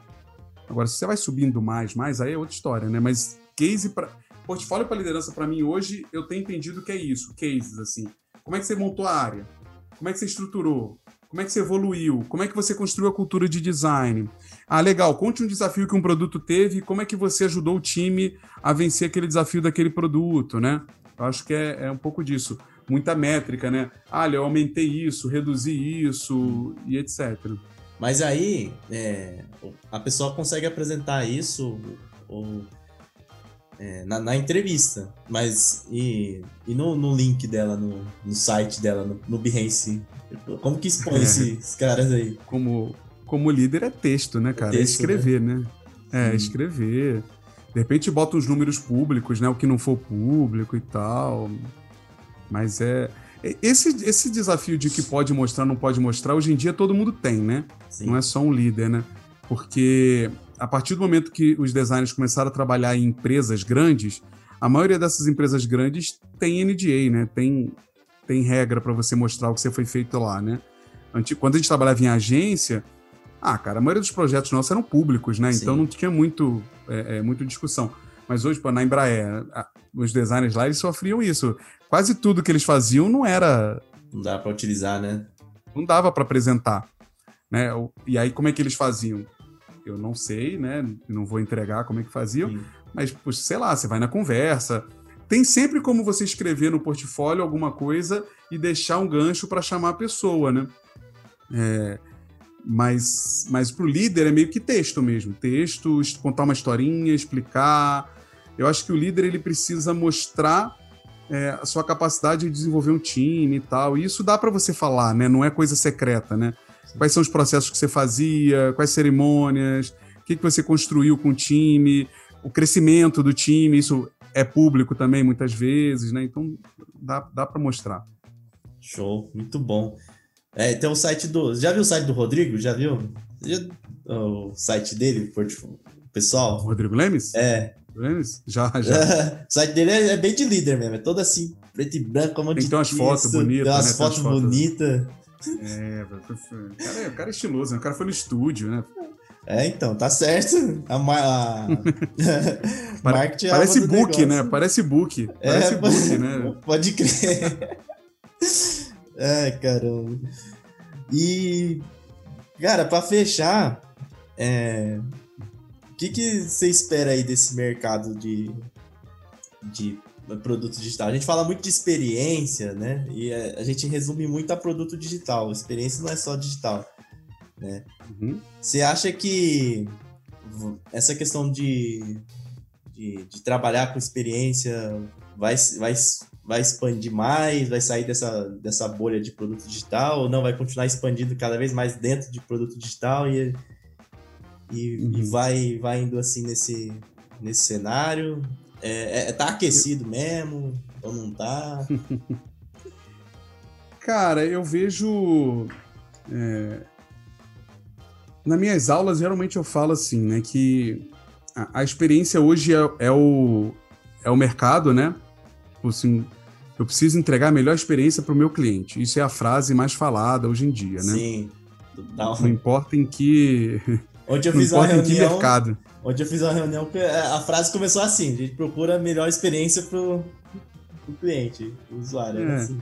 E nada, né? E o cara entrega o negócio que o outro mandou fazer. É isso, mas Mas a fala é muito bonita, né? Então, é, para mim é muito claro que ele que ficou evidente para as pessoas que a experiência, né, ou a satisfação do cliente, né? Ninguém está preocupado com a experiência, está preocupado com a, com a, não reclamação, né? Isso. É, todo mundo está claro para a galera que isso é importante. É, tá claro. Mas ao mesmo tempo, eu falo outra coisa que é polêmica também, o pessoal não gosta, mas em 19 anos, eu nunca fui contratado para fazer cliente feliz. Ninguém nunca me falou isso. Até hoje, eu não sei você, mas ninguém nunca me chamou assim, cara, Bruti, tô te chamando aqui porque eu preciso que o meu cliente seja feliz. Não falam, né? O cara fala que é para vender mais, que ele precisa Sim. aumentar aumentar a permanência do cliente dentro do produto. É, é essa melhor, é, quero melhorar a experiência do usuário é para isso. É, tipo, ah, quero vender mais, quero manter ele aqui por mais tempo possível e sem reclamação. E, e tudo bem, é negócio. É negócio, é isso aí. Né? Não é ONG. Tipo, ONG a gente tem uma abordagem, empresa de negócio tem outra abordagem, e tudo bem. Mas eu acho que é, essa consciência da importância de manter o usuário satisfeito com o que você entrega vai aumentar cada vez mais. Porém, é, a gente gosta de dizer que o cliente ele está mais exigente. Mas essa exigência ela está muito atrelada à, à, à condição financeira, né? Porque se você tem grana para exigir, você exige, né? Se você não tem grana, você compra o que tem, né? Eu sempre dou aquele exemplo da, da United, não sei se você lembra, do, teve dois casos com a United, a companhia aérea, é. que foi a quebra de um violão, né, que, que foi, foi buzz na internet, que a, o cara despachou o violão dele, quebraram o violão dele dentro do avião, ele ficou puto, aí ele fez um vídeo, deu um caos, e logo an anos depois teve aquele caso do arrastar o passageiro no corredor, Sim, e o passageiro esse, esse começou é a sangrar, né, foi, um, foi uma desgraça ali. No dia seguinte, as ações caíram e não sei o que lá, e todo mundo falou assim: ah, vai falir. Faliu? Não ah. faliu, né? Por quê? Porque você compra passagem aérea pelo preço, né? Sim. Você não compra passagem. Se você for milionário, você vai lá na Emirates, né? Mas se, se você sou eu, você aqui, que a gente conta, a gente entra lá no sitezinho de comparação de preço de passagem, você não tá nem aí, né? Se a United te cobrar 10 reais, ela, você deixa até ela arrastar você no corredor. Você não, é. você não se preocupa muito com isso. Até o Carrefour teve uns exemplos aí ruins, né? É. Ninguém deixou é. de comprar coisas no Carrefour causa disso. Então, assim, tá muito atrelado a isso, né? Enquanto você tiver uma situação. Hoje, eu, você e outras pessoas temos situações financeiras que nos permitem fazer escolhas Sim. como essa, né? De olha, eu posso pagar um pouco mais caro nesse aqui eu conto, eu conto a história no CursoCast, né? No podcast nosso de curso, que, que eu abandonei o 99 porque eu tive uma experiência negativa e o 99 é mais barato que o Uber. Sim. Pelo menos aqui é. em São Paulo. É, Mas eu sim. parei de usar, porque eu tive uma experiência muito negativa e eu pude escolher usar Uber. Eu tenho, esse, eu tenho essa, é, essa é, oportunidade financeira de eu pagar um pouquinho mais caro ali. Mas quando você não tem, a experiência já não é mais tão importante assim, né? É, muda um pouquinho. Então, acho que tudo muito depende, essa questão da experiência vai depender muito do quanto poder aquisitivo as pessoas vão ter, né? Porque a gente fica na nossa bolha, né? Ah, porque a experiência é muito importante no produto digital para os Faria Limers, né? Para quem tem dinheiro para pagar. Total, total. Né? É, mas eu acho que ela vai aumentar. Ela vai aumentar, eu acho que vai ser inevitável e tudo mais. Só que não é uma coisa que vai se, se limitar aos designers. Né? Que é aquela pesquisa do, do da NN Group lá, né? Que fala que até 2050 vai ter mais de 100 mil, 100 milhões de, de pessoas trabalhando com experiência. O que ele está falando é que são pessoas focadas na melhor experiência. Hoje, o que, que você tem?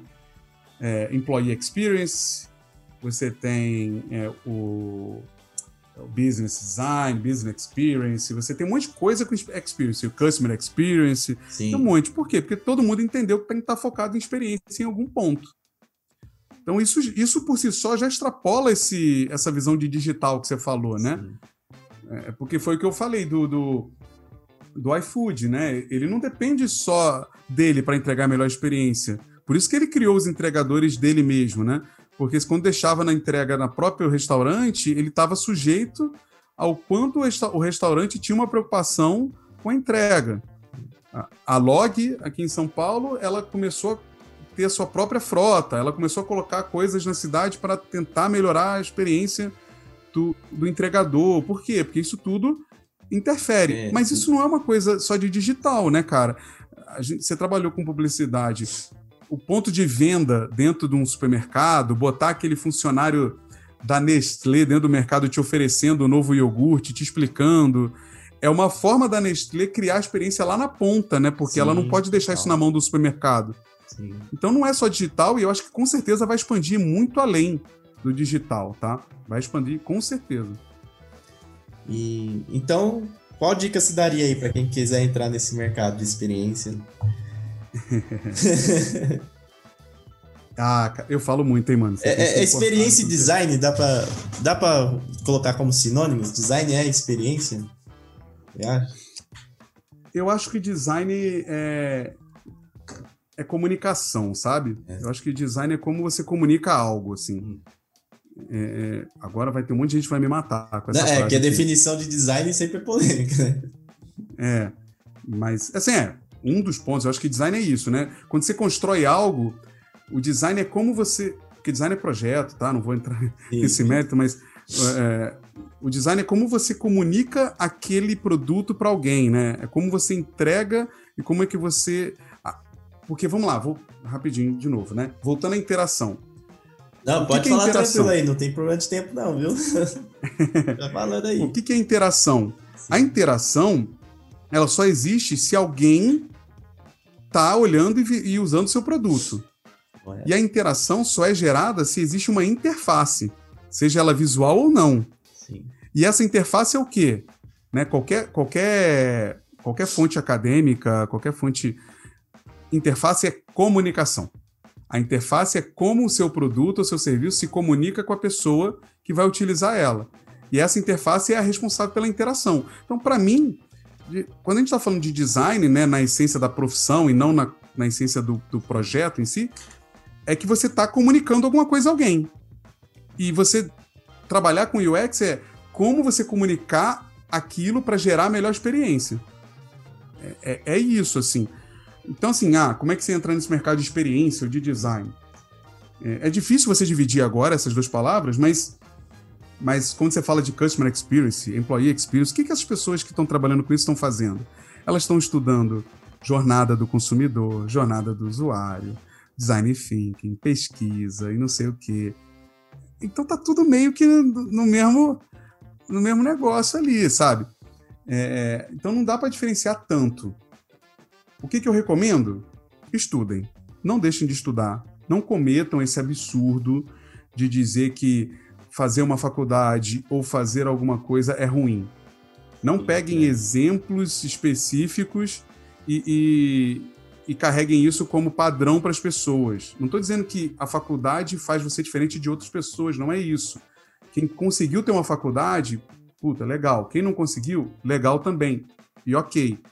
Mas não, não, isso é muita responsabilidade, tá ligado? É. Cara, você dizer para alguém, falar assim, não faça a faculdade porque não serve para nada. E, e tem um, e tem, muita responsabilidade. Então tem umas pessoas que se comparam assim, tipo, ah, o Zureberg não fez, não terminou a faculdade. Ah, mano. O, tipo, pô, o cara só passou em Harvard, só cara, ficou um ano lá, um ano lá deve servir por 10 é, aqui. Saiu porque quis, é, sabe porque... É. Não, tipo, cara, eu, tra eu trabalhei com um cara numa agência que ele, ele não tinha faculdade, e ele falou assim: Eu não faço, porque o Steve Jobs não fez. eu falei assim.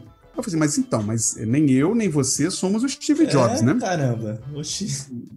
E, e, e, aparentemente não seremos, porque já estamos na idade, na época, que, que não, não dava mais para ser, porque ele já tinha sido na época. Então, assim. então, cara, faça, estude. Ah, não dá para fazer uma faculdade? Eu falei, porque eu tava fazendo outra. O que, que eu fui fazer? Vai ler livro. Vai estudar, vai fazer cursos, vai fazer uma mentoria, né? vai preencher o seu cérebro com o conhecimento necessário para exercer isso. E, e, e, esse conhecimento não é ferramenta, sabe? Eu, eu fico conversando com o Daniel que parece que eu voltei 15 anos no passado, porque quando você vai ver um curso de UX Design, parece curso de web design da SOS Computadores, sabe? que, que, era ensinar Dreamweaver, ensinar Photoshop. Agora é Figma, do BackG, Miro. É, porque, cara, não é isso. E o UX design, o design não é isso. São ferramentas que você precisa, mas não é isso. O maior desafio nosso, o que eu vejo é entender pessoas, saber conversar com elas, saber tirar o que você precisa, saber analisar o que você tirou delas, porque eu vejo muito design dizendo que faz pesquisa. Aí você olha a análise dele e não sabe nem o que tá falando. É, que o mais importante do que colher os dados é você saber o que fazer com os dados, né? Exato, né, cara? Exato. E como aplicar aquilo no design. É. E uma outra coisa que eu vejo muito forte, David, é: ah, não, eu preciso conversar com o usuário para saber se eu boto esse botão aqui ou não. Eu falei, meu irmão, não é assim. Arquitetura Gestalt te diz já como fazer isso. O que você precisa é desenhar, projetar com os padrões que a gente conhece que afetam o comportamento humano, né? Porque são padrões que foram pesquisados, já foram falados com usuários, e já entendeu-se que os usuários agem daquele jeito. Você desenha e aí você testa com o seu usuário, aí você pode testar. Mas tem muita gente achando que é consultor, sabe? Que que está aqui e fala assim: eu não faço, eu vou lá, pergunto para o usuário, ele me diz o que tem que fazer. Cara, é muito bonito você passar a responsabilidade para o usuário, né? Sim, entendi. É, não é assim. Estude, cara. Estude os padrões, os, o, o, o, estude a base do design. E você não vai, cara. Não sei nem se posso falar isso aqui, você, me, você não falar. vai aprender design em três semanas, em quatro semanas, em três meses. não vai. Você não vai. Você vai conhecer a, a, a, o caminho e você vai ter que se aprofundar naquilo que você conheceu. Aí, aí você fala isso, aí, aí vai pro YouTube, né? Aí no YouTube aparece logo a propaganda. Ei, você quer fazer um, bootcamp aqui de é.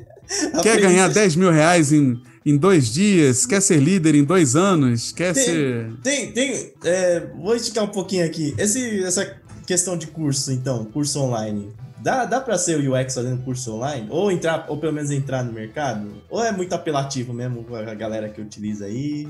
Ou tem os dois lados? Dá para que... entrar e tem os apelão? É, eu, eu acho que o online ou presencial não hum. faz faz diferença? Faz, né? Tem, tem uma, uma tem diferença. Porque a gente não tem mas... curso presencial, é, graduação, né? Tem, tem só pós, né?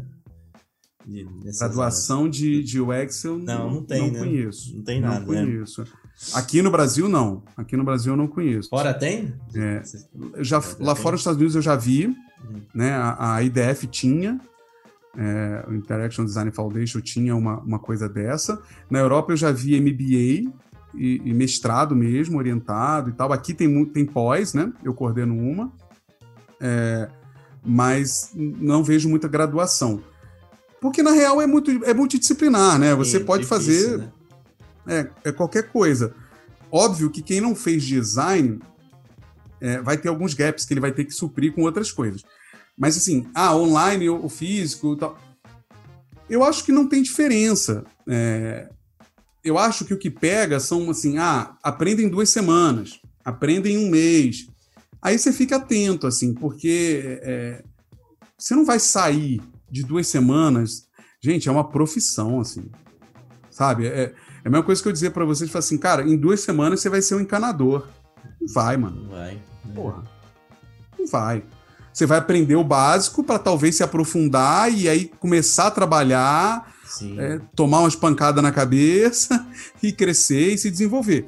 Então, tem cursos online, tem cursos é, rápidos que, que vão te dar uma base? Tem.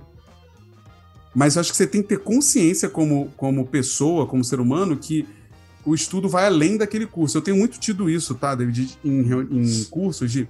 Ah, Buriti, mas é, eu só posso estudar essas duas horas daqui. Eu falei, então você não vai aprender. Porque as duas horinhas da aula não, é, não são suficientes. Você precisa é. estudar mais. Fora disso, você precisa praticar. Cara, vi, design visual é repertório e referência. Você tem que treinar muito. Você tem que olhar muito, você tem que copiar, refazer, entender e tal, e por aí vai. Teste de usabilidade, você vai fazer um curso de teste de usabilidade, você não sai dali sabendo. Você aprendeu e você vai ter que aplicar um monte, fazer um monte de cagada para se tornar alguém bonzinho ali. Ok, sabe? Até hoje eu cometo erro, assim, é, é normal. Mas dá para virar um ex-design com um curso rápido? Dá. Mas você precisa entender que que, que é mais do que o curso. E isso, para mim, tá, David, é um problema do sistema brasileiro educacional que a gente não ensinou para as pessoas que o aprendizado não se limita à sala de aula, né?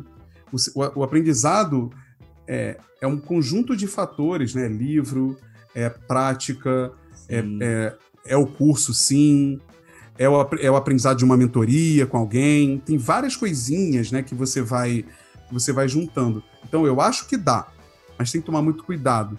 Porque se alguém te promete um. um e, e, que e nem muitas vezes é mentira, tá? Muitas vezes não é mentira, por quê? Porque ele, eles pegam uns casos específicos.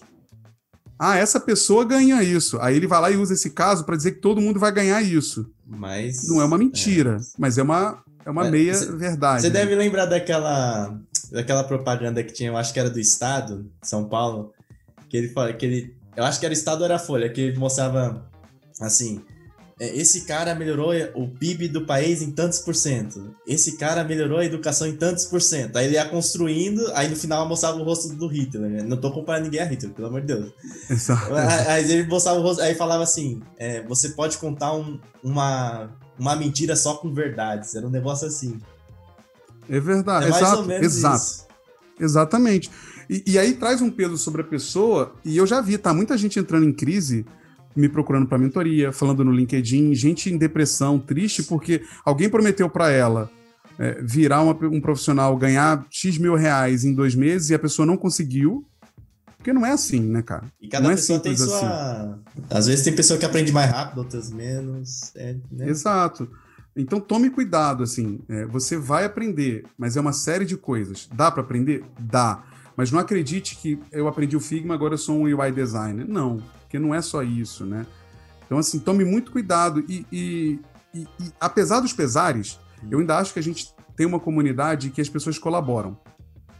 Então, assim, você quer virar UX design? Procura alguém que você olha e vê que, que tá falando coisas interessantes, tem conteúdo, tem um histórico. Porque também fazer um canal e parecer pessoa sinistrona é fácil, tá? não, é, não é só isso. Olha ali o currículo da pessoa, vê por onde ela passou, vê o que, que ela fez, marca para bater um papo com ela e pede ajuda, pede orientação. Porque isso rola, isso rola muito. Assim, no começo da liderança eu fiz muito isso. E, e me ajudou muito. Poxa, cara, muito obrigado pelo, pelo conteúdo, pelo bate-papo. Espero que vocês tenham gostado, vocês estão escutando o podcast, eu gostei bastante. E deixa aí um, um jabá seu, um, um tempo é seu aí, fala que você, como as pessoas Show. te encontram, o que você está fazendo, do, do, você falou de curso, mentoria, se quiser também falar, o espaço é seu. Ah, obrigado, David. Cara, foi um prazer também, eu gosto, é. gosto de falar, eu falo pra caramba, e, e falar de design que é uma coisa que eu gosto muito, assim, e e, e, rever o que, que o mercado está fazendo. Eu acredito muito que o, a gente só cresce como disciplina quando a gente questiona o que a gente está fazendo. Sim. Quando a gente discute. Então, para mim, isso aqui é muito legal. E assim, tudo que eu estou falando aqui, a gente está conversando, não é a verdade absoluta, é uma provocação, é uma discussão, sabe? Para a gente pensar no que a gente está fazendo. E eu faço isso em outros lugares, é, aqui no YouTube, no Design Team. Entrem lá.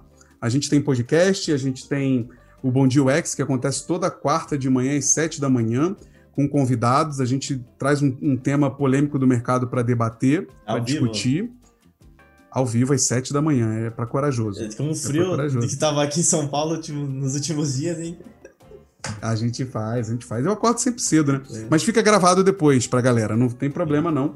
Assistam. A gente faz podcast, a gente tem o Curso Cast, que é uma iniciativa nossa de oferecer conteúdo gratuito por áudio que em massa. podcast. Tem 10, 10 episódios falando de UX, o que, que é UX, como é que começa, como é que você faz, para onde você vai. E agora, nos próximos meses, a gente vai lançar o módulo B, que é o módulo de pesquisa, sobre como fazer pesquisa também. Já tem mais de 30 episódios gravados ali, tudo de graça. Uh, então, fiquem no, é, tá no Spotify. Lá, assinem o canal. Tá no, no Spotify, no, no Google Podcast, qualquer coisa. Show, Tem o site designteam.com.br. Se vocês entrarem lá, vai ter os links. É, eu também sou membro, é, do, é, diretor do, do, da Associação de Experiência do Usuário em São Paulo, que é o XPA, que é um capítulo do brasileiro do, da Associação Internacional. A gente também tem vídeo no YouTube, a gente faz é, book club, a gente faz análise de portfólio gratuita, a gente tenta ajudar muito, né? Eu sei que você faz aqui também, então assim, sim, sim. a gente tenta ajudar a galera dando uma orientação ali também, né? Eu, eu, eu dou mentorias e tudo mais, tanto de liderança quanto, mas isso não, não importa tanto agora, assim, acho que vale a pena vocês olharem o, o conteúdo do canal, dar feedback, a gente tem um, um Telegram que a gente troca muita ideia com a galera lá, com mais de 900 pessoas lá, então entrem para trocar uma ideia com a gente. E tem coisas boas a gente preparando aí para os próximos passos. Show. E se vocês quiserem entrar em contato com o Buriti, é Rafael Buriti a encontra, né? LinkedIn, Instagram. É, não tem muitos, mas é Rafael é. Buriti com F e Y no final. LinkedIn, Instagram, Twitter, tá lá. Me segue, manda mensagem que eu respondo quando, quando dá. Mas eu respondo. Show. Muito obrigado, cara. Valeu. Prazer Ô, meu, cara. O podcast do TIF, como você sabe, acontece. Normalmente a gente publica às sextas-feiras no YouTube, depois a gente publica aí nas plataformas. Então siga a gente, não esquece de seguir a gente, não. Se está assistindo em vídeo, deixa o like, se inscreva lá no canal para a gente crescer e também, claro, nessas plataformas seguir, porque é o mais importante mesmo. O podcast é feito para elas. Bom, vou indo nessa então. Até o próximo episódio. Um forte abraço, valeu, fui!